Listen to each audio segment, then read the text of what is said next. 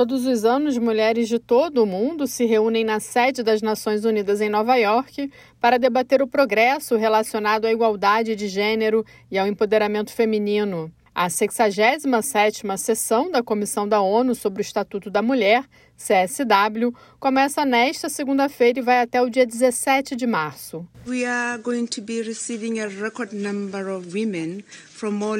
A presidente do Comitê sobre o Estatuto da Mulher, Matu Joine, disse que este ano haverá um número recorde de mulheres vindas de diferentes partes do mundo. Na última sessão, totalmente presencial em 2019, foram mais de 7 mil participantes, incluindo 2 mil representantes de Estados-membros, 5 mil da sociedade civil e 86 ministros.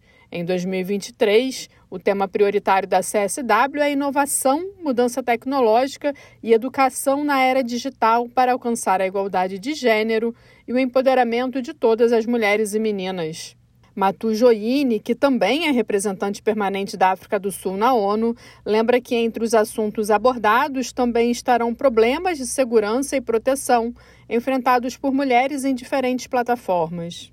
Centenas de pessoas participam em plenárias ministeriais e eventos paralelos do que é considerado o maior evento global de mulheres. Criada em 1946, a Comissão sobre o Estatuto da Mulher é o principal órgão intergovernamental global dedicado exclusivamente à promoção da igualdade de gênero e ao empoderamento feminino.